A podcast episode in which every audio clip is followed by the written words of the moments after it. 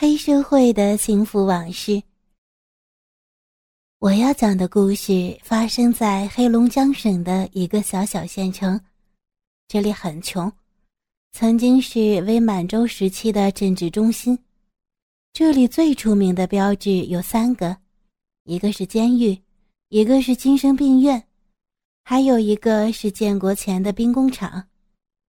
这三者之间有什么联系吗？是的。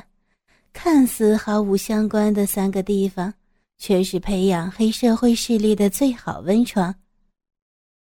这里的监狱应该是黑龙江第三大关押着重刑犯的监狱，监狱里边比外边的社会还要黑暗。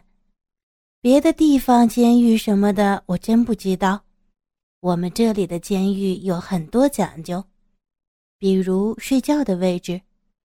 监狱里面有一个通常的上下大铺，没有电影里边演的一人一个床。上铺最高墙的位置要留出来一个两人的位置给老大睡，然后挨着老大排过来的第二个人叫二铺架子，占一人半的位置，防止后面的人睡觉时翻身和老大抢地方。老大的下铺住着的两个人叫使唤，顾名思义，就是给老大端个茶、倒个水儿、扶老大起夜什么的。新来的人除了挨揍，就是没有床睡觉。监狱里面大多数关押的是本地及周边的罪犯，都是三年以下的多；外地监狱转狱过来的大多是重刑犯。七年以上，直到死缓的都有，这样就给本地混混与外界混混制造了很多的交流机会，相互学习、探讨、钻研如何犯罪而不被抓。同时，在监狱认识了某某大哥，所以本地混混从监狱出来以后就更加的嚣张。在我的记忆中。监狱就发生过两次集体越狱事件，每次都是一百人以上的集体越狱，而且每次越狱都有或狱警、或警察、或家属被杀害，这当然是报复。精神病医院其实没有多少病人，至少住院的没有多少个，那我为什么还要介绍他呢？因为这里可以证明某人是否有精神问题，有精神病的人杀了人也没有死刑，所以这里有很多混社会的人都有精神病，而且是持证上岗。后来，两个有证的精神病混混碰到了一起，谁都不怕谁，谁也不服谁，于是双方约定好，一人先捅对方一刀。然后换对方再捅，如此这般，直到一方求饶为止，还找了一大堆不知道有没有精神病的人作证，很侥幸，本人位列其中，亲眼见证了这一历史时刻。最后，两个人都因为失血过多而全挂了。多年后，大家再提起这件事儿，还说那两个傻逼，一对神经病。兵工厂归首钢所有，原来是专门生产各式枪支的，重火力武器倒是没有，主要是五四、六四、八幺、九五什么的，没有什么技术含量。这里以前有职工近八千人，有很多还是双职工。到了九二年，大家都下岗了。最可气的是。厂长和秘书携国家拨的工资款跑出国了，近万名职工四十三个月的工资全都没有了。愤怒的人们在火车道上静坐，导致黑龙江省内部、北部三条主要铁路干线瘫痪了两天。此事后来中央派特别调查组出来协调，最后首钢因此赔给铁路部门损失就三千万。兵工厂彻底的倒闭了，为了生计，工人们就从厂子里边偷出来各种枪支的零部件，组装以后卖出去。我们这里出的枪支，比起前段时间的汉阳造，不知道要好多少倍。毕竟是兵工厂出来的，价格还便宜。一把五四带二十响，在九九年只要三百块钱。很多的外地人开车来我县买枪，枪支严重泛滥，枪击事件每个月都有。就是现在，二零零九年。到我们那里，枪支还可以买得到，只是没有那么泛滥了。这样的环境，这样优质的土壤，注定这里不会平静。一九九五年十一月的一天，是个值得纪念的日子。本地最大的流氓头子北霸天，因为车祸医治无效死亡，英年三十九岁。曾经辉煌一时的北霸天，势力范围触及东三省，无人不知，无人不晓。其名能治得了小儿夜啼，甚至当时的地方政府都拿他没有办法。北霸天，据说当时他手里的枪支弹药比公安局的还多，手下兄弟更是遍布各个行业。北霸天几乎垄断了当时的运输行业，所有铁路装卸和公路运输都要给他交抽红。还有当时山上拉下来的木材，过木材检查站时，他的人说放就得放，他的人说罚就得罚。政府官员那里只是一个摆设。北霸天为了捍卫他的绝对老大地位，铲除异己。曾经制造了四起骇人听闻的枪击事件，最出名的一次是幺二零大案，行凶者三人手持微型冲锋枪，当时的公安局都没有这种枪。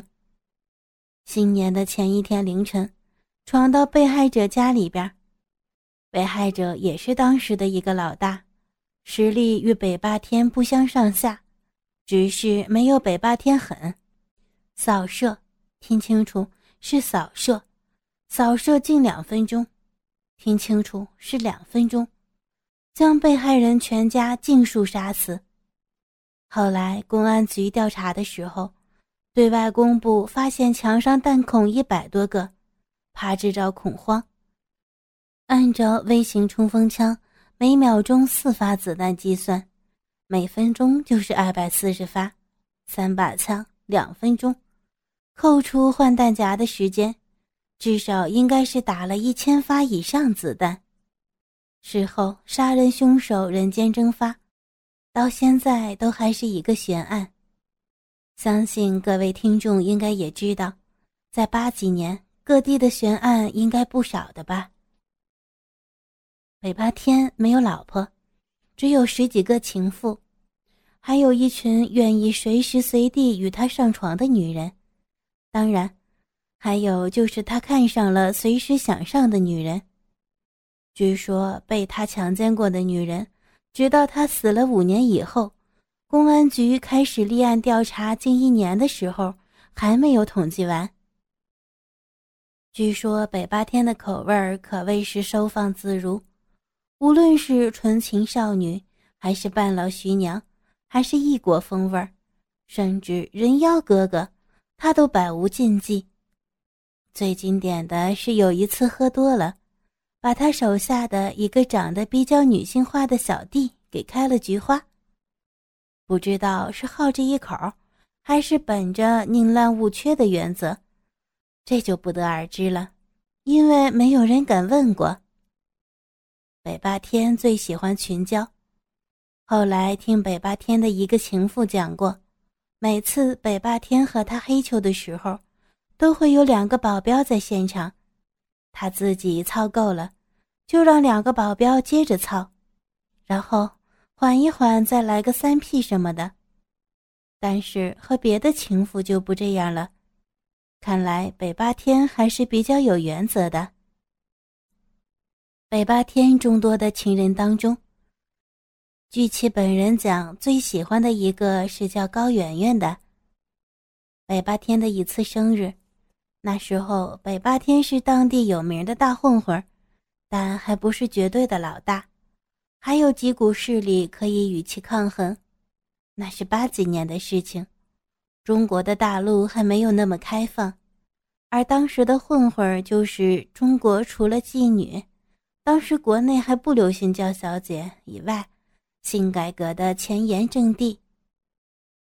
最引人注目的要数一个叫高圆圆的美女，就叫她圆圆吧。圆圆长得是真好看，一双水汪汪的媚眼，上薄下厚的红嘴唇散发着无限的风情，而她的略显浑圆的大屁股，总给人上去摸一下的冲动，而她胸前高耸丰满的大奶子，跟随时都要将上衣撑破似的。任何的男人看了都不禁产生冲动，渴望捏上她一把。同时，高圆圆的身上是中国古典美女与那个时代流行的元素的完美结合体。一头乌黑的长发，瓜子脸，大大的眼睛，穿一套洗得发白的牛仔装，身上透着一股子清纯和一些野性。当然。在混混的眼里，只有性感和强奸他的欲望，但是没有人敢。据说圆圆是一个高干的女儿，其哥哥高长青才是真正的大黑社会。黑龙江当时与前苏联的好多大宗贸易交易，都要经过圆圆的哥哥高长青的手，只是他哥哥从来不会亲自打打杀杀，所以。在混混的眼里，更多的是神秘和无知，直至膜拜。北八天的生日，这里就不多浪费口水了。却说圆圆貌似清纯，实出无奈。像他这样的出身，必须将一颗放荡的心隐藏得很深很深，深到让人不易察觉，就像他的小逼一样。已经二十七岁的圆圆，虽然是一个交际花。却没有几个人能够真正入他的法眼。他喜欢的人，必须是野性与兽性的结合体，这样才能够满足他的性欲。他喜欢的人，必须是身份地位与权力的结合体，这样才能够配得上他的出身。北八天就是这样一个人。宴会散后，大部分的人各奔东西。关系铁的聚众赌博，圆圆的哥哥要去苏联办事，也就走了。走之前叮嘱妹妹，好好的和北八天谈一下，这样的狠角色是他们需要的。北八天实在是高兴，喝的多了一点，一个人待在招待所。当时我们那里还没有宾馆，他正在房间里边休息，但是没有醉。混社会的人，尤其是当老大的混混，必须时刻保持清醒，否则怎么死的都不知道。你说多冤？正盘算着叫哪个情妇过来陪床，大鸡巴的燥热早就已经让他难以忍受。这时候有人在敲门：“天哥，天哥，你在里边吗？我是圆圆。”北八天一听到这个温柔的声音，大鸡巴腾的一声就竖起来了。要不是碍于他家和他哥哥的关系，早就将这个小娘们干翻百八十回了。老大就是老大，关键的时刻必须为全局考虑，不能因为一个女人毁了自己的大好前程，所以一直在忍。这次生日宴会上。北八天就感觉到圆圆看他的眼神有点暧昧，还有点儿……哦，在在在，是圆圆妹子呀，没有跟他们出去玩牌呀？啊！北八天一边说一边打开了房门。那些男人天天就知道赌赌赌，除了赌就没有更有意义的事情吗？妹妹见笑了。这好赌不就是男人的天性吗？嗯，那你们经常赌的什么呀？扑克、牌九、麻将，什么都赌。我是说，赌注是什么呀？钱呗。那除了钱呢？呃，有时候还有命。就打打杀杀的，就没有点有意思的赌注吗？这个妹妹，你你是指什么有意思的赌注啊？比如说赌老婆。哦，这个当然有，一般是还不上钱的，就拿老婆来抵债了。呀，真的吗？那那老婆不愿意怎么办的呀？这个恐怕由不得他吧？那那把别人老婆拿来怎么抵债呀？这个一向狠毒的北八天被他这句话给问住了。不知道该不该回答他，想了想，反正是你问的，就算是我说了你不爱听，那也不是我的事儿。这么想着，然后说道：“那就是自己先用上几天，然后卖到妓院，或者找个地方藏好了，放风出去，让人来嫖，赚够了为止呗。”啊，那。那别人的老婆要是长得不够好看，那该怎么办呀？北八天看了看圆圆，发现她的脸上不仅没有一点诧异之情，还充满了好奇，心想：这个女人还真不一般。哦，那就便宜点卖呗，反正不能放过她。我就知道，天哥你呀，从来不做亏本的买卖。天哥，今天我们也来赌一下，好不好啊？啊，要和我赌？那我们赌什么呀？嗯，我没有赌过，那就简单一点的呗。我们就赌扑克牌，每人随便抽一张，比大小，怎么样？呃，有意思。行，那我们拿什么当赌注呢？嗯，人，人。对呀，你输了呢，你就要帮我做件事情，无论什么事情，你必须都给我做得到，敢接不？圆圆说完，眼睛中投射出一道利剑一样的光，直直的盯着北霸天看，看得北霸天的心里边都有点发毛。北霸天一看这个眼神，明白了，这是在激我呀。今天我要是不和他赌，我这人可就丢大了去了。传出去，我还怎么带我这帮兄弟？怎么当老大呀？但是要赌，不知道这个女人会让自己做什么。就在北八天考虑这会儿，圆圆又说道：“哟，大名鼎鼎的北八天，这不是怕了吧？”北八天哈哈大笑道：“哈哈哈。”我是怕你呀，妹子，赌这个东西可是没有回头路的，尤其是搁我们道上的人，命可以不要，人绝对不能丢。我是担心妹子你的赌注，你是担心我的压的赌注小是吗？你输了呢，你就要帮我做一件事情，无论什么事情。要是我输了，我这个人就是你的。你看这个赌注够吗？哎呦，妹子，你这玩笑真是开大了。要是你真输了，天哥，你小瞧我了。别忘了，我也是道上的人，命可以不要，人我也丢不起。北八天仔细的看了看圆圆，酒精的作用下。鸡巴自顾自的膨胀了起来，不由得咽了一口口水。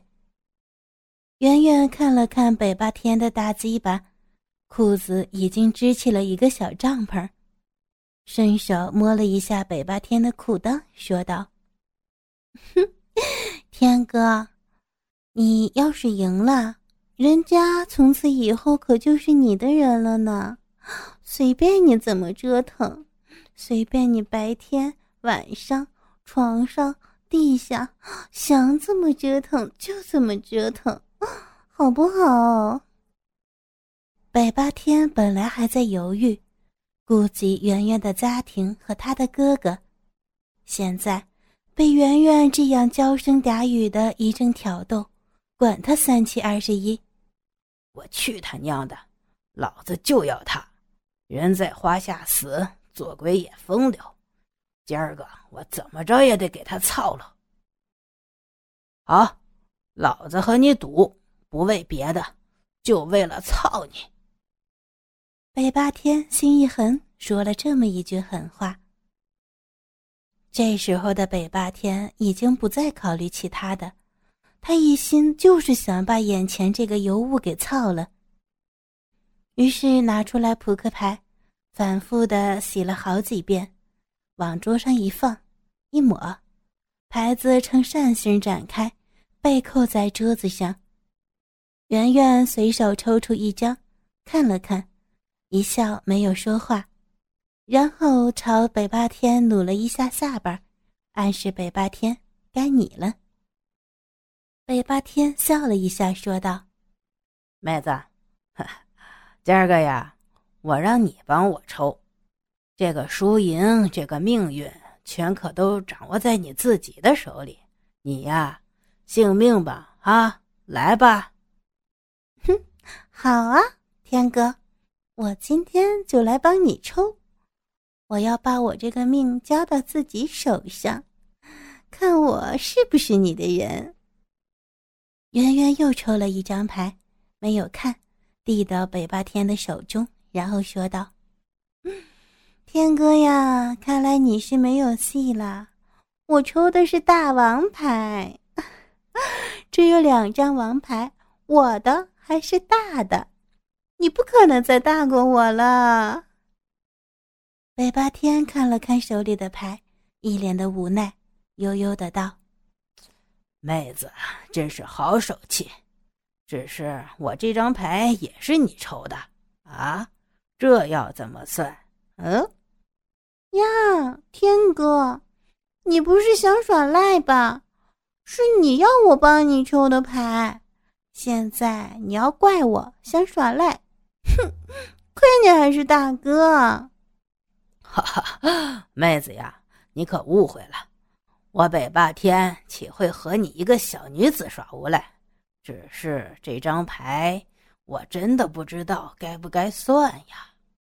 北霸天胸有成竹的缓缓说道：“哥哥们，倾听网最新地址，请查找 QQ 号二零七七零九零零零七，QQ 名称就是倾听网的最新地址了。”